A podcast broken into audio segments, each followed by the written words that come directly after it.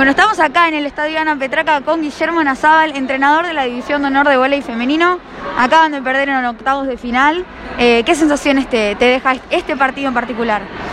Este partido en particular, eh, que lo podíamos haber ganado, que es lógico, muchas cosas que pasaron en el partido porque al equipo le falta años de trabajo y es lógico, nosotros las las empujamos, las forzamos, les pedimos, las tratamos como si fueran mayores, pero sabemos en, nuestro interior y en nuestra experiencia que van a cometer errores de su categoría, que es por ejemplo la de cometer errores consecutivos. Eso en un equipo de mayor, cuando ellas tengan 3, 4 años más, ya eso ya se habrá corregido. El tema es que de golpe están enfrentando situaciones muy difíciles para ellas que... Eh, por momentos las resuelve bien, por eso digo, estamos muy cerca de cumplir el objetivo. El objetivo era ganar este partido. Estuvimos cerca, si el comentario es, lo podíamos haber ganado, ya para mí es suficiente. Bien, sí, perseveraron mucho con, por ejemplo, la opuesta, eh, Pereira Sierra Guadalupe, eh, creció un montón. En este partido fue en los últimos sets una de las mayores anotadoras. eso es mérito de ustedes también que, la han puesto, a pesar de, como vos decías, las falencias. Y esta chica eh, antes eh, viene de un club, llegó cuando estaba la pandemia, llegó antes de la pandemia, no pudo entrenar, jugaba de central siendo zurda y de golpe nosotros le dijimos, no, con la altura que tenés tenés que cambiar de puesto. La cambiamos de puesto y ahora está jugando en División de Honor eh, partidos que ella nunca en su vida soñaba, venía a ver estos partidos y hoy los está jugando, así que estamos muy contentos con ella y con cada una de las chicas que participó y ahora eh, ella y varias chicas más se van a tener que poner el equipo al hombro porque ya hubo varias bajas, se fue Lucía Verdier, eh, se va Ariana González. Eh, ¿qué, sensaciones te deja este equipo? Que bueno, sabemos que las pibas van a dejar todo, pero es muy difícil también. Es muy difícil, es muy difícil porque son decisiones que se toman y que te cambian toda tu vida, porque nosotros, nuestra vida era pelear los campeonatos de Metropolitana y de, y de División de Honor y hoy seriamente corremos riesgo, por eso no vamos, queremos jugar la liga por eso, tampoco vamos a tener el apoyo del club para jugar la liga, se tienen que matar los padres. Y bueno, eh, lo que nos salvaría del año que viene no descender, mirá vos lo que llegamos a hablar, es que los padres nos ayuden. O sea, ya no dependemos más del club, el club nos soltó las manos y tenemos que defendernos solos. Bueno, volveremos a ser un, un equipo de, barrio, somos un equipo de barrio que tiene que jugar con el corazón y sin nada de apoyo. Tendremos las camisetas, los sueldos, todo lo que tenemos siempre, porque eso, o sea, nunca se puede decir nada. Claro que tenemos, claro que estamos agradecidos, pero comparado con los equipos que estamos enfrentando ya no podemos casi competir contra ellos. No nos rendimos, trabajamos con estas pibas que son de oro, con los padres que están todos acá y terminaron gritando vamos, vamos las pibas, porque saben que el futuro de la mayor depende de chicas de 19 años. No es una decisión del cuerpo técnico, sino yo te diría, es lo que va porque tal cosa, porque tal motivo. Pero no tengo un motivo para que las mayores hoy no estén acá en Vélez, o por lo menos, no te digo ahora, ¿eh? te digo a partir del año que viene. No entiendo por qué no podemos jugar la liga y después de la liga poder tener un equipo de Metropolitana con todo. Por lo menos queremos que el club nos sepa que existimos, nada más, que sepa que existimos. ¿Pensás que se va a revertir la situación en un futuro no tan lejano y que las chicas que han emigrado al exterior puedan volver a ponerse la camiseta de Vélez eh, y con vos acá, por supuesto? No, no. ¿Realmente no, no crees no, no hay chance, no.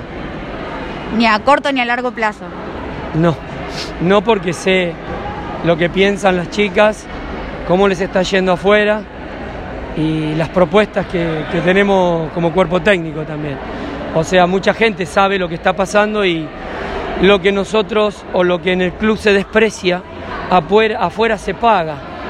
Y esa es la diferencia, lo que, lo que se desprecia en Vélez, afuera se paga. Lamentablemente, todo lo que está fuera del club entiende, conoce porque nos ve jugar, porque nos vio en torneos y lamentablemente la parte interna del club eh, la evaluación la hace en función de cuánto entra, cuánto sale, no de cómo nos representan y otras cosas que, quedaron olvidadas, quedaron olvidadas, así que es, eh, quiero decir que yo me diferencio de ese pensamiento, pero que es el pensamiento que tiene la dirigencia hoy. Así piensan ellos hoy, lo vienen diciendo desde que entraron. O sea, desde que entraron no iba a haber más departamento de vóley. Eh, la liga... Eso, cambió tota-, totalmente la, realidad del vóley. Claro, pero yo me, yo me hablaron a mí haciendo campaña antes de las elecciones y ya me dijeron, no va a haber departamento de vóley si nosotros ganamos.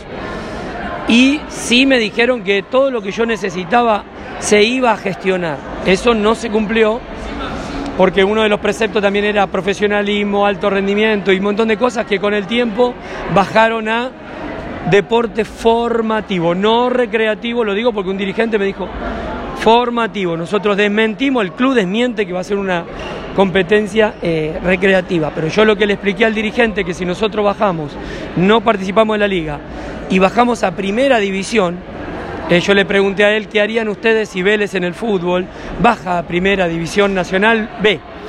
Ya no es que no es no es que deja de ser, pero ya no vienen el apoyo, ya no tener la trascendencia.